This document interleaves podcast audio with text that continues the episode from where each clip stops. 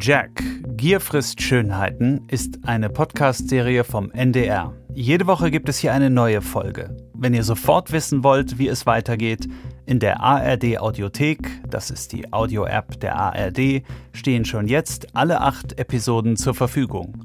Einfach kostenlos downloaden und alles hören. Oder im Netz unter audiothek.ard.de/slash jack. Triggerwarnung. In diesem Podcast geht es um einen Serienmörder, Sex und Gewalt. Wenn das negative Reaktionen bei euch auslösen kann, dann hört den Podcast nicht allein.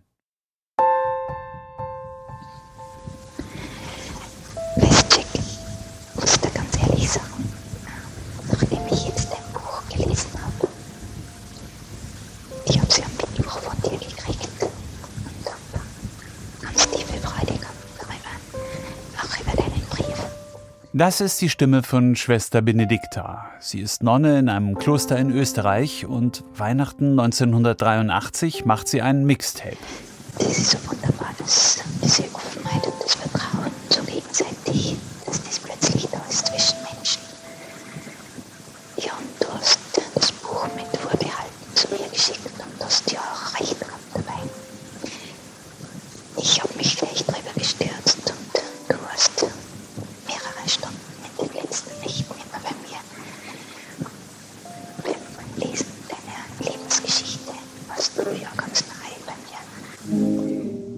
Auf der A-Seite des Mixtapes die Heilige Messe.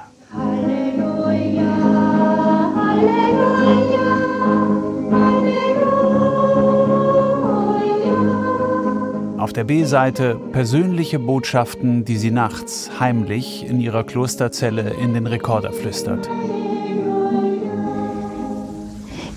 Noch etwas hier wegen deinem Namen. Erlaub mir, dass ich hier und da auch Jackie sage. Das kommt mir vom Herzen her, wenn ich lieb und zärtlich sein möchte. Dann klingt mir das Jack ein bisschen zu grob. Und du kriegst auch auf diesem Tonband viele, viele Kusseln. Es sind Liebesgrüße von einer Zelle in die andere. Liebesgrüße an Jack Unterweger.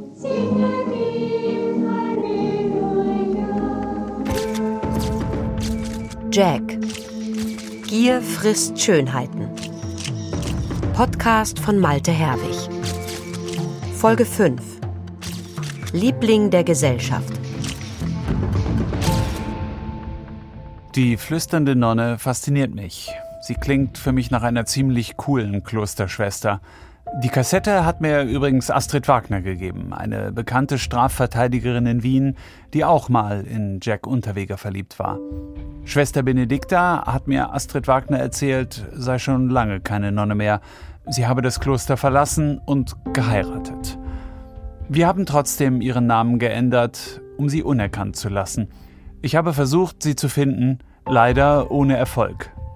Ich hätte sie gern gefragt, was sie hingezogen hat zum Frauenmörder Jack Unterweger, für den sie sogar ihr Schweigegelübde brach und Mixtapes aufnahm. War es Mitgefühl für einen armen Sünder, der im Fegefeuer sitzt? Christliche Nächstenliebe oder mehr?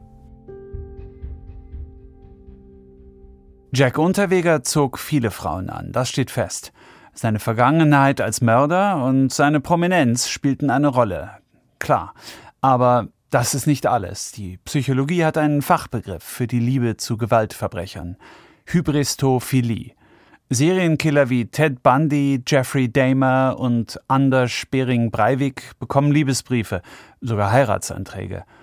Es gibt verschiedene mögliche Gründe, warum manche Frauen sich für Mörder interessieren. Einsamkeit, fehlende Vaterfiguren, geringes Selbstwertgefühl, Suche nach Aufmerksamkeit oder Retterinstinkte.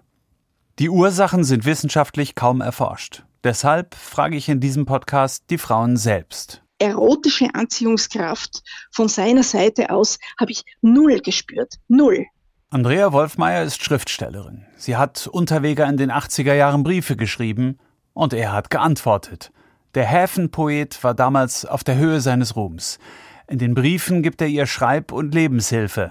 Später hat sie darüber ein Buch geschrieben mit dem Titel Jack und ich, das Böse in mir. Ich habe Andrea Wolfmeier am Telefon gefragt, was sie an Unterweger fasziniert hat. Ich habe mich mit meiner Tochter sehr intensiv darüber unterhalten und sie hat gesagt, äh, kann das nicht sein, Mama, dass äh, du dich äh, selbst eigentlich mit ihm identifiziert hast. Also, dass es eine praktisch eine Umkehr ist, dass ich manchmal äh, in Situationen mich so unterdrückt, jetzt als, als Frau unterdrückt, äh, von einem Mann unterdrückt gefühlt habe, weil ich habe einige Beziehungen gehabt in meinem Leben und darunter einige ziemlich nicht so klasse, ja, ähm, dass du dann äh, zu so einem Tier wirst, zu einem Monster, dass du, dass du austickst. Du kannst dich damit identifizieren, dass jemand ausrastet und wütet, ja, wütet, so wie äh, Penthesilea, die nach Achil zerfetzt, ja. Ganz schön mutig. Nicht viele Menschen sprechen so offen und reflektiert über ihre dunklen Seiten wie Andrea Wolfmeier, über Wut und Rachegedanken. Jack Unterweger, das Monster in ihr. Allerdings hat sie da etwas verwechselt, vielleicht unterbewusst. In der antiken Sage um Troja zerfetzt Penthesilea nicht den Achill, sondern er tötet sie. Die beste Übung und Methode, neuen Saft zu kriegen, ist Schreiben. Schreiben. Und selbst wenn du es dann wegwirfst, übe, schreibe, und wenn es eine total irre Traumgeschichte ist, ob Lustbereich oder was immer, jag wen in die Luft, setz Kirchen in Brand, treib's mit 20 herrlich starken jungen Knaben, verrückt und irr, dem realen Alltagsleben total entfremdet, gehe weg vom Klischee, breche aus, geistig, schreibe deinen Traum nieder, die Wut, den Hass, die Liebe. Behalte es, wenn du es gut findest. Du stark genug bist, schick es weg. Wortbrücke sucht gerade solche Sachen. Brave Literatur haben wir genug. Und wenn es innen lockerer wird, wirst du auf den Frust verlieren und kannst dann auch braver schreiben, weil mal alles vom Kopf rausgeschrieben ist, was dort schlummert, seien es eben unerfüllte Wünsche oder Wut. Am Ende ist dann doch eine Grenze zwischen Fantasie und Realität, zwischen Menschen, die Mordfantasien haben, und Menschen, die sie ausleben. Mit seinen Texten verwischt Unterweger die Grenze. Die schonungslose Darstellung seiner Kindheit und Jugend löst in vielen Menschen etwas aus. Interesse, Hilfsbereitschaft, Anteilnahme und Bewunderung, dass so einer am Ende doch noch etwas aus sich gemacht hat. Es ist eigentlich nur zutiefstes Suchen nach Verstehen. Ich will dich so tief als möglich verstehen. Und ich wünsche mir, dass du mich auch so tief als möglich verstehst. Das ist das. Vor allem Frauen wollen Jack Unterweger verstehen, wollen ihm nahe kommen. Das gilt nicht nur für seine zahlreichen Brieffreundinnen, sondern auch für die Deutungsprofis in den Medien. Er hat gezielt in jeder Redaktion ein oder zwei Kontaktleute gehabt. Richtig strategisch. Vom, vom ORF an, von Kronenzeitung täglich alles, was an Medien geräucht und fleucht hat, er überall eine Dame als Kontaktperson drinnen gehabt. Und die hat für ihn gekämpft bis zum Umfallen jeweils. Das ist Gerd Schmidt. Gerd mit T und Schmidt mit DT. Darauf legt er Wert.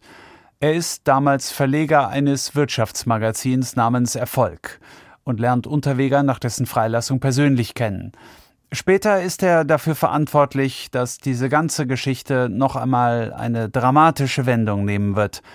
Er hat in seiner Zeitschrift auch ein großes Interview mit Sonja von Eisenstein abgedruckt. Sie hat den Schriftsteller Jack Unterweger erst möglich gemacht.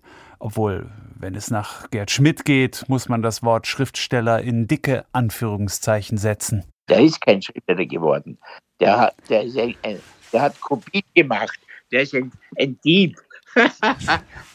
Gerd Schmidt ist selbst Medienmacher, aber seine Sicht auf die österreichischen Medien ist alles andere als positiv. Es hat ja niemand geprüft, was, dass er das wirklich schreibt. Ja?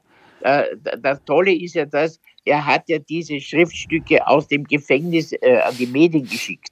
Er selber als Absender, das hat die Eisenstein hat ihm den Text gebracht, ja, das durfte sie ja, er hat dann gelesen, ja, hat umgeschrieben auf seinem, mit, sein, mit sich selber und hat es dann den Medien geschickt. Ja. Und Die haben ja gesagt, da ist ein Originalbrief aus dem Gefängnis vom Jack Unterweger, das kann nur er der Verfasser sein. Ist er aber nicht. Ein Betrugsfall ist das, nichts anderes. Aber er war clever, er hat das richtig, er hat das Thema richtig gewählt. Er hat nicht gesagt, ich bin der Meisterkoch, der hinaus will, ich bin ein Star, holt mich hier raus. Nein, ich bin ein Schriftsteller, ein Kreativer, ein Guter. Ja, ich bin unschuldig fast und, oder einsichtig und, und so weiter. Holt mich heraus. Die Strategie geht auf. In den späten 80er Jahren berichten die Medien immer häufiger über Jack Unterweger. Natürlich auch der ORF. Wegen Mordes, Raubes und diverser anderer Straftaten zu lebenslanger Haft verurteilt, begann er im Gefängnis sein Leben aufzuzeichnen. Eine Verfilmung des 1983 erschienenen autobiografischen Romans Fegefeuer wurde in Graz fertiggestellt. Gleichzeitig erschien Bagno, eine neue Erzählung über das Leben im Gefängnis. Die ORF-Journalistin Katja Schmidt-Piller macht sich 1988 auf den Weg zu Jack Unterweger und besucht ihn in der Justizanstalt Stein. Sie beschreibt ihn mit so einer Anteilnahme, dass man glauben könnte, sie besuche dort ein enges Familienmitglied. Sorgenvoll blickt sie in die Zukunft des Häftlings und übt ein bisschen Systemkritik. Ich verstehe Jack nur zu gut wenn er sich diesem täglichen Trott nicht aussetzen will, dann, wenn er endlich frei sein wird. Zwölf Jahre von seinem Lebenslänglich hat er bereits hinter sich. Wie viele Jahre noch vor sich? Die Vorstellung, nach Jahrzehnten des Eingesperrtseins wieder eingesperrt zu sein in einem Alltag, eingespannt zu sein in eine schier nie endende Tretmühle, um vielleicht nach Jahrzehnten den Ruhestand zu genießen, muss für ihn furchtbar sein.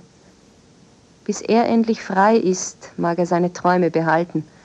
Und die Illusion, vom Schreiben reich zu werden, gut leben zu können. Der Wille versetzt Berge. Warum soll Jack Unterweger nicht ein erfolgreicher Schriftsteller werden? Nochmal zur Erinnerung. Jack Unterweger hat 1974 eine 18-jährige Frau umgebracht, die Schülerin Margret Schäfer. Er hat sie bestohlen, nachts an eine einsame Stelle in den Wald gefahren, hat sie mit einer Stahlrute geschlagen und sie dann mit ihrem eigenen Büstenhalter erdrosselt. Dafür sitzt er seit 1975 in Haft. Aber über die Details dieser Tat hat Jack Unterweger nie gesprochen. Und viele seiner Unterstützerinnen und Unterstützer scheinen sich auch nicht dafür zu interessieren. Mich interessieren diese Details. In den Akten finde ich das Vernehmungsprotokoll einer Zeugin. Barbara S. saß mit ihm im Wagen, als Unterweger ihre Freundin Margret Schäfer tötete. Sie hat der Polizei berichtet. Im Auto saß die Margret hinten. Jack fuhr, ich saß auf dem Beifahrersitz. Im Auto unterhielten wir uns weiter. Auf meine Frage erzählte Margret, dass sie mit dem Kegelclub im Lokal zum Hirsch in Eversbach gekegelt habe. Jack fragte, wo wir hin wollten, was trinken. Dann fuhr er auf den Platz gegenüber von dem Hammerweiner und hielt an. Wir standen dort. Im ersten Moment waren Margret und ich ruhig. Darauf fragte er, ob wir nichts mehr zu erzählen hätten. Ich sagte nein, ich hätte schon alles gefragt, ob die Margret noch was hätte. Dann hat er gesagt, nun wollen wir mal zum Hauptpunkt kommen. Er drehte sich um, packte die Margret mit einer Hand vorne an der Kleidung vor der Brust, mit der anderen erfasste er sie an einer Schulter und zog sie so nach vorn. Dabei sagte er, so Mädchen, jetzt kommen wir zu dir. Die Margret hat natürlich Angst bekommen und gefragt, ihr tut mir doch nichts. Da hat der Jack zu ihr gesagt, wenn du jetzt ruhig bist und machst, was ich sage, dann passiert dir nichts. Er sagte dann zu mir, ich sollte ihm mal den Gürtel von dem Mantel geben, den ich anhatte. Ich gab ihm den Gürtel. Er kniete auf seinem Sitz, drehte die Margret um und fesselte ihr mit dem Gürtel die Hände auf dem Rücken. Margret hat Jack gefragt, warum er sie fessele. Er sagte nur, sie solle den Mund halten. Nachdem die Margret gefesselt war, hat er ihre Handtasche genommen und durchsucht. Er nahm nur das Geld raus. Das waren 30 oder 35 Mark. Außer dem Geld nahm er auch einen Schlüssel heraus. Dann fragte er, ob sie noch Geld zu Hause hätte. Sie antwortete, ja, noch 100, zu Hause in der Brieftasche. Dann fuhren wir zurück zu Margrets Wohnung. Margret lag quer hinter den beiden Vordersitzen auf dem Boden. Die Beine waren nach oben angezogen, die Hände auf dem Rücken gefesselt, Sie konnte so nicht aufstehen. Immer wenn sie was fragen wollte, hat er gesagt, sei ruhig, halt dein Maul. Ich bin dann zum Haupteingang des Hauses Schäfer. Mit dem Schlüssel, den der Jack der Margret abgenommen hatte, schloss ich die Haustür auf. Im Haus ging ich gleich rechts in das Zimmer von Margret. In einem Fach lag ihre rote Brieftasche. Da waren 100 Mark drin, die ich rausnahm. Dann trug ich das Geld und auch Kleider von ihr nach draußen. Die Sachen legte ich in den Kofferraum des Mercedes, mit dem wir gefahren sind. Nachdem ich die Kleider verstaut hatte, bin ich wieder vorne im PKW eingestiegen. Jack fragte, ob ich das Geld hatte. Ich sagte ja. Dann sind wir Richtung Herborn gefahren. Er sagte dann zu mir, dass er sie irgendwo im Wald rauslassen würde. Margret fragte, was wir denn mit ihr vorhätten. Sie würde ja alles tun, was wir wollten. Die ganze Zeit hat die Margret hinter den Sitzen gelegen und geschluchzt. Nein, ich habe nicht versucht, den Jack dazu zu bringen, dass er zulässt, dass die Margret sich wenigstens widersetzen kann. Sonst war auf der Fahrt nach Herborn nichts mehr. Er fragte mich dann auch nach einem Platz im Wald, wo wir die Margret ausladen könnten. Ich kenne das Schützenhaus, deshalb nannte ich ihm dieses Waldgebiet. Jack fuhr dann hoch zum Schützenhaus. Dort an dem Parkplatz fuhr er links den Weg weiter in den Wald. Man musste langsam fahren, er fuhr gut fünf Minuten. Dann sind wir stehen geblieben. Er zog sie dann vom Fahrzeugboden hoch und nahm mir die Fessel ab. Dann sagte er zu ihr, sie sollte sich ausziehen. Sie wollte zuerst nicht, heulte. Sie sagte dann wieder zu mir, Bärbel, was will der mit mir machen? Ich sagte, dir passiert schon nichts. Ich weiß nicht, was er will. Als die Margret nicht ruhig war, hat er sich umgedreht und ihr eine ins Gesicht geschlagen. Sie fing dann an, sich auszuziehen. Er half ihr, die Jacke und die lange Hose auszuziehen. Als sie sich ausgezogen hatte, hat er sie wieder gefesselt und zwar Hände auf den Rücken. Dann ist er ums Auto rumgegangen. Wir waren einen Moment alleine. Sie sagte zu mir, Bärbel, kannst du mir nicht helfen? Was will der mit mir machen? Ich konnte gar nichts mehr sagen. Ich habe nur mit den Schultern gezuckt. Ich wusste ja in dem Moment, was er machen wollte. Jack war in der Zeit ums Auto rumgegangen, öffnete hinten rechts die Tür und zog die vollkommen nackte Margret aus dem Auto. Da sagte er zu mir, er fragte, ob ich mitgehen wolle. Ich habe nur den Kopf geschüttelt und Nein gesagt. Er hat eine Stahlrute, die lag vorne im Auto in der Ablage, mitgenommen. Ich habe nicht gesehen, dass Jack den Slip und den BH von Margret mitgenommen hat. Die Margret hat gar nichts gesagt, als er sie rauszog und mit ihr wegging. Dabei hat er sie ständig am Arm gehalten. Nach ca. 15 Minuten kam Jack allein zurück. Er hatte nur die Stahlrute dabei. Er sagte gar nichts und stieg ins Auto ein. Die Stahlrute, an der Haare anhafteten, habe ich auf der Fahrt nach Frankfurt am Main aus dem Auto geworfen. Ich fragte ihn, was hast du mit der gemacht? Er hat nur gesagt, die kann uns auf jeden Fall nicht mehr verraten. Mir war nun endgültig klar, dass er sie umgebracht hat. Wir fuhren dann zurück. Unterwegs sagte er nur noch zu mir, dass er seine Stiefel verschwinden lassen müsse und den Mantel, den ich anhatte. Zehn Jahre später bekommt Unterweger Liebesbriefe ins Gefängnis. Handschriftliche Briefe mit Kussmündern aus Lippenstift drauf. Die Schreiberinnen schwärmen, sie flirten, sie bieten ihm Zeit und Verständnis an und nehmen Mixtapes für ihn auf. Und manchmal schicken sie ihm auch Nacktfotos, wie wir in der letzten Folge gehört haben. Jack, wenn du halt so fühlst und dir danach ist, kannst du ruhig deine sexuellen Träume, Gedanken schreiben. Es ist ja nicht so, dass ich darüber lache. Da kann ich dir schon Anlaufstelle sein, indem ich dir sozusagen zuhöre. Ja? Innerhalb weniger Jahre spinnt Unterweger vom Gefängnis aus sein Netzwerk. Er hat Helferinnen gefunden, die ihn bewundern, Literatinnen, die ihn fördern, Frauen, die ihn begehren. Er brilliert in seiner Rolle, inszeniert sich in seiner Zelle, lässt sich fotografieren zwischen Schallplatten und Postern, in der Pose des einsamen Dichters. Er ist inzwischen auch Herausgeber, publiziert die Wortbrücke, eine eigene Literaturzeitschrift aus dem Knast.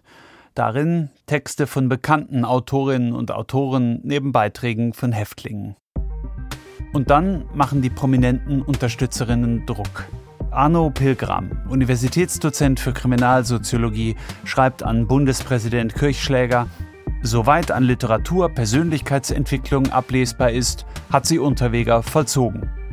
Die spätere Literaturnobelpreisträgerin Elfriede Jelinek schreibt an das Kreisgericht Krems, die Klarheit, mit der Jack Unterweger die Ursachen für seine Kindheit, die er mit großer literarischer Qualität beschrieben hat, hat großen Eindruck auf mich gemacht. Gerhard Ruiz, Generalsekretär der IG Autorinnen und Autoren, schreibt, Abgesehen von allgemeinen humanitären Aspekten steht und fällt mit der Person Jack Unterweger die Glaubwürdigkeit des Ministeriums für Justiz hinsichtlich des Resozialisierungsgedankens und der Resozialisierungspraxis überhaupt. Und Ernest Bornemann, der bekannte Sexualforscher und Psychoanalytiker, schreibt an Justizminister Edmund Vorreger. Ich kenne ihn nicht persönlich, aber ich habe seinen autobiografischen Roman Fegefeuer gelesen. Der Mann hat Intelligenz und würde sich in Freiheit zweifellos von seinen schriftstellerischen Arbeiten ernähren können. Ich kann die Tat als beruflicher Sexualwissenschaftler besser würdigen als so mancher Psychiater. Und eben deshalb bin ich überzeugt, dass diese Tat nicht wiederholt werden wird. Ich unterstütze deshalb sein Gesuch, vorzeitig aus der Haft entlassen zu werden. Gertrude Hofkirchner kannte Jack Unterweger als Kind. Sie hat mit ihm gespielt in den 50er Jahren in der Keusche seines Großvaters im Kärntner Wiemitztal. Später hat sie in Psychologie promoviert und arbeitet heute immer noch als Psychotherapeutin. Vielleicht auch aufgrund der Erfahrungen, die sie als Kind in Kärnten gemacht hat. Aber sie hat Fegefeuer ganz anders gelesen als der Sexualwissenschaftler Ernest Bornemann und etwas darin kam ihr faul vor. Also einerseits war es so, dass ich von dem Buch, das hat mir gefallen, so die Beschreibung. Andererseits war das doch auch, dass ich das Buch schrecklich gefunden habe, weil ich das Gefühl gehabt habe, er kommt nie dazu, dass er so ein Stück sagt, ich, hab, ich bin schuldig geworden oder so. Also er sagt eigentlich nie, dass ihm das leid tut oder dass er redet auch nicht über diesen Mord, den er da begangen hat. Also es ist und und wie er das beschreibt, wie das sozusagen immer ärger wird so im Laufe seiner Entwicklung. Da, es sind immer sozusagen sind immer die anderen die Bösen und da hat er schon ein Recht. Also ich glaube, es war sicher, es war sicher mit diese Sachen von der Fürsorge das, das, oder auch im Gefängnis. Ich kann mir vorstellen, dass viele Sachen negativ laufen, aber er hat nie irgendwo ein bisschen bei sich angefangen zu schauen, was, was mache ich denn da draus. Zwei Jahre nach Beginn ihrer Brieffreundschaft wird auch Ursula misstrauisch. Eine Brieffreundin, ehemalige Prostituierte und selbst Inhaftierte. Irgendetwas stimmt nicht mit Unterweger. Tja, und weil man dir dort im Häfen so nach und nach dein eigenes Ich nahm bzw. untergrub, so versuchst halt deinem wahren Ich mit dem aufgezwungenen Ich als Tarnung freien Lauf zu lassen. Ich glaube, du solltest dich mal ganz intensiv mit deiner wahren Identität beschäftigen, obwohl ich glaube, dass du dann in den totalen Konflikt kommen wirst, mit dir selbst. Denn das, was du schreibst von wegen Anpassen und so, entspricht nicht deiner wahren Identität. Ursula jedenfalls analysiert Unterweger kritischer als manche Psychologinnen, die sich beruflich mit ihm in Stein beschäftigen müssen. Und sie hat es langsam satt. Zitat, dass du in meinem Seelenleben herumstocherst wie mit einer Gabel in einer Pasta asciutta.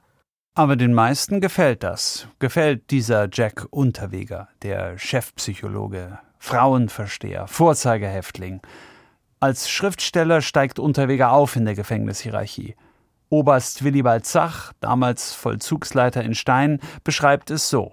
Er hatte mehr Ansehen.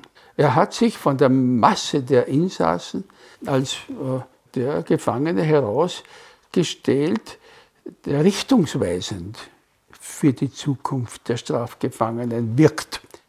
Zum Teil war es auch so, dass selbst die Angestellten, die Mitarbeiter, die Beamten vorsichtig geworden sind im Umgang mit Unterweger. Einer, der so popularisiert, einer, der so bekannt ist und einer, der so geschätzt und gefördert wird, Dann tritt man anders gegenüber als einen anderen, der unter ferner Lieben ist. Bitte. Zach beobachtet Ende der 80er Jahre den scheinbar unaufhaltsamen Aufstieg des Mörders und Dichters Jack Unterweger. Ich muss ehrlich sagen, das war eine Dynamik, die gewaltig war. Das heißt, das Bestreben, einen Resozialisierungserfolg aufweisen zu können, in Form eines Mörders und so weiter, das war so reizvoll, dass man nicht davon abgegangen ist, das bis zuletzt voranzutreiben. Im Fall Unterweger, nur im Fall Unterweger. Weil er mit seinen literarischen Fegefeuer, Bötz begonnen und so weiter, Aufmerksamkeit erregt hat. Ich habe gesagt, ist alles recht und gut. Wir brauchen die Öffentlichkeit. Wir brauchen das Wohlwollen der Gesellschaft, diese Leute wieder aufzunehmen in ihre Gesellschaft. Zach ist einer der wenigen, die Unterweger nicht über den Weg trauen. Aber er ist machtlos gegen den Druck der Öffentlichkeit. Die Öffentlichkeit ist, muss ich schon, diese unbekümmerte, die, diese Öffentlichkeit, die dank ihrer Persönlichkeiten, ihres Einflusses und so weiter gearbeitet haben in der Sache, die haben Unterweger schlicht und einfach freigepresst. Jack Unterweger hat sich als Musterschüler nützlich gemacht und dient damit mächtigen Interessen. Das Justizministerium braucht Vorzeigehäftlinge, um die Strafrechtsreform durchzusetzen, und der Gefängnisdirektor Karl Schreiner kann schließlich stolz verkünden, dass man nie wieder einen so gut auf die Freiheit vorbereiteten Mörder fände wie diesen Jack Unterweger. Für den Anstaltsleiter und seinen prominenten Häftling ist es eine Win-Win-Situation. Unterweger und Schreiner, das war ja zum Schluss herrlich. Das war, es war schon, nein, da darf ich mich nicht mehr äußern. Einer hat den anderen gebraucht, so quasi, aber im Guten. Nicht? Der Schreiner im Guten. 1989 ist Jack Unterweger seit fast 15 Jahren in Stein. Diese 15 Jahre muss ein lebenslänglicher mindestens absitzen, um die Bedingungen einer frühzeitigen Haftentlassung zu erfüllen. Und es sieht gut aus für Jack. Er lässt sich gut vermarkten als geläuterter Mörder und Häfenpoet. Er ist der Liebling der Kulturschickeria und Charity Ladies. Gleichzeitig nimmt die große österreichische Justizreform Gestalt an. Statt Gefangene einfach wegzusperren und zu verwahren, sollen sie gefördert werden mit Programmen zur Resozialisierung und Wiedereingliederung in die Gesellschaft. Vielen kommt Jack Unterweger gerade recht als Beispiel, wie viel Gutes man mit solchen Reformen erreichen könnte. Aus einem Mörder einen Dichter machen, ist doch schon mal was. Der Augenblick. Die Freiheit ist nicht tot. Das Leben existiert. Die Menschen bestimmen, was ihnen von der Natur überlassen wurde. Alles lebt. Auch nach Katastrophen, wie klein sie wird, meine Unfreiheit. Alles lebt. Ich komme zurück. Ich. Ich lasse mich durch Niederlagen nicht demütigen. Wer kennt ihn schon, den Inhalt meines Augenblicks? Das öffentliche Interesse an Unterweger steigt, je näher seine Entlassung rückt. 1989 besucht ihn der bekannte ORF-Journalist Peter Huemer im Gefängnis, um ein Interview mit ihm zu führen. In wenigen Monaten soll Unterweger freikommen. Huemer ist neugierig, was das für ein Mensch ist, der da wieder auf die Gesellschaft losgelassen wird. Das ist das, was Sie in Ihrem zweiten Roman Wabanka mal bezeichnen als Aggression, Wut, Ohnmacht und Allmacht. Das ist das Richtige, weil in dem Moment, wo man Angst verbreitet und sieht den anderen dann ängstlich zittern, äh, kriegt man ein wahnsinniges Siegergefühl. Obwohl man weiß, dass man etwas Schweinisches gemacht hat. Aber man kann sich, obwohl man jede Handlung beobachtet. Ein Siegergefühl. Ja, äh, man beobachtet, wie man den äh, quält, wie man den äh, bedient und, und wie der leidet darunter und man kann sich nicht zurückhalten mehr. Man hat nicht mehr diese geistige Kraft, obwohl man den Handgriff, man sieht, wie die Hand auf den hinfährt. Aber man kann sich nicht mehr zurückhalten, weil man den Kanal nicht gefunden hat. Jack Unterweger spricht von sich oft in der dritten Person. Man sieht, man kann, man findet. Das klingt irgendwie künstlich distanziert. Und was er sagt, Das ist schon ziemlich erschreckend, dass das Quälen eines Menschen ihm ein Siegergefühl verschafft, einen Kick, die narzisstische Aufwertung des eigenen Egos. Wenn man das unbefangen hört, könnte man meinen, dass hier ein sadistischer Psychopath über seine Taten spricht. Aber nein, es geht ja um Literatur, um Fiktion, um einen Roman mit dem Titel Vabanque, den Unterweger 1988 veröffentlicht hat. Der Begriff Vabanque beschreibt einen hochriskanten Einsatz beim Glücksspiel. Und nicht nur Unterweger setzt alles auf eine Karte, sondern auch seine Förderer in der Justiz. Er ist Ihr Trumpf. Wünschen Sie sich eigentlich mehr solche Häftlinge wie Jack Unterweger einer ist? Ja, eigentlich im Grunde ja, denn äh, natürlich die Befassung mit Kunst oder was immer ist natürlich der beste Weg äh, zu der viel äh, angestrebten Resozialisierung. Natürlich macht es Mühe, es erfordert Ausnahmen, es ist in einem Gefängnisbetrieb also nicht einfach, derartige Dinge unterzubringen. Und äh, ich bin überzeugt, äh, er steht ja, wir hoffen, ihn doch in nächster Zeit herauszubringen. Und ich glaube, dass also die ganze Rechnung aufgeht und er die Gesellschaft also wirklich als ein wertvolles Mitglied zurückkehrt. Im November 1989 wird Unterweger zur Vorbereitung seiner Entlassung von der Justizanstalt Stein nach Wien verlegt. Er darf erste Freigänge machen. In seinem Tagebuch hält er sämtliche Begegnungen fest, die Treffen mit Frauen, die Pflege seiner literarischen und gesellschaftlichen Kontakte. Eine von Unterwegers Geliebten, eine Unternehmersgattin, bereitet seinen Neuanfang in Freiheit vor, organisiert eine Wohnung, ein Doppelbett mit Futonmatratze und einen LKW, um Jacks persönliche Dinge abzuholen, die bei verschiedenen Freunden in ganz Österreich einlagern. Sie schenkt ihm auch ein besonderes Kleidungsstück, passend zur Freilassung, einen blütenweißen Anzug. Am 23. Mai 1990 ist es dann soweit. Tag der Entlassung, Tag der Freiheit für Jack Unterweger.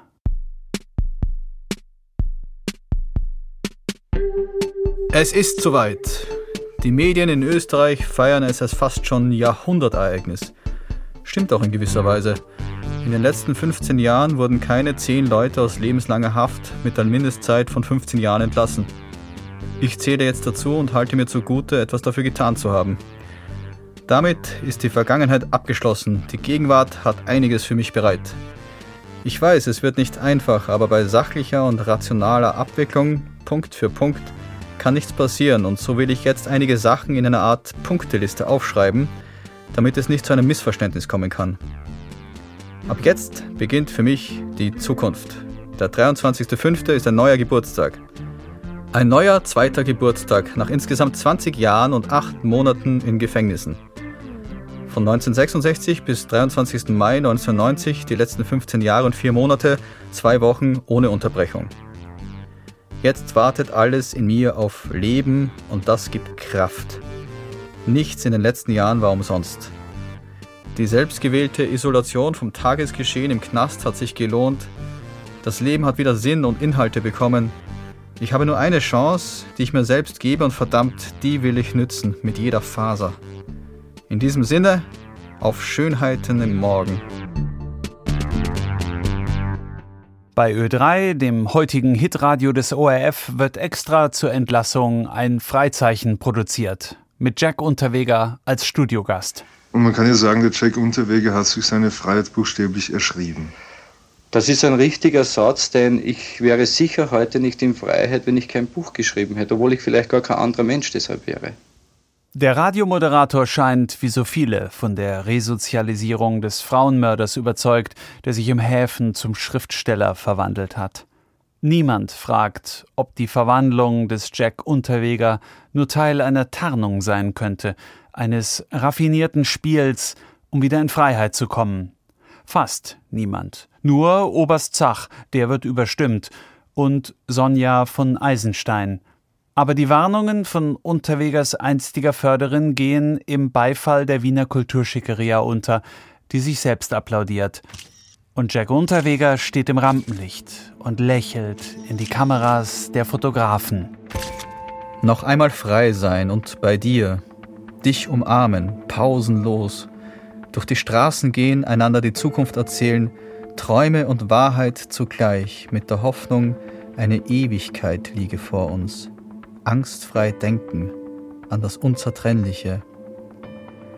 Noch einmal frei sein und bei dir, voller Liebe und Kraft, auch Leiden gehören dazu, aber sie vergehen. Die Erde dreht sich weiter, Narben bleiben zurück. Schatten in der Sonne, manchmal stärker, manchmal schwächer, strahlen für die Schönheit im Leben. Was haben Sie in 20 Jahren Gefängnisaufenthalt gelernt? Gelernt, im Prinzip bin ich gefährlicher als vor der Haft, weil ich ja das Denken gelernt habe und das Wort als Waffe verwenden kann. Jack Unterweger wird nicht nur das Wort als Waffe verwenden, mit tödlichen Konsequenzen. In der nächsten Folge von Jack, Gier frisst Schönheiten.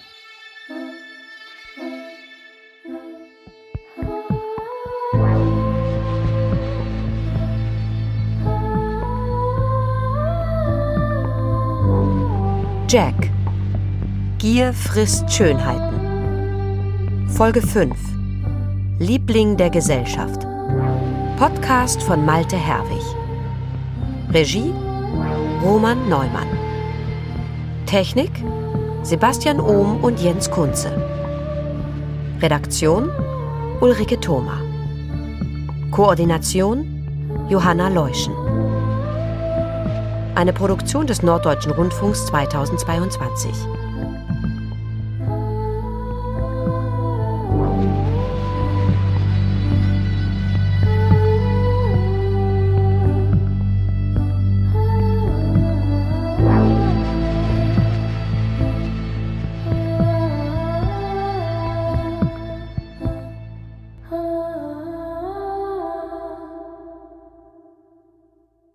Jack, Gier frisst Schönheiten ist eine Podcast-Serie vom NDR. Jede Woche gibt es hier eine neue Folge. Wenn ihr sofort wissen wollt, wie es weitergeht, in der ARD Audiothek, das ist die Audio-App der ARD, stehen schon jetzt alle acht Episoden zur Verfügung. Einfach kostenlos downloaden und alles hören. Oder im Netz unter audiothek.ard.de slash jack.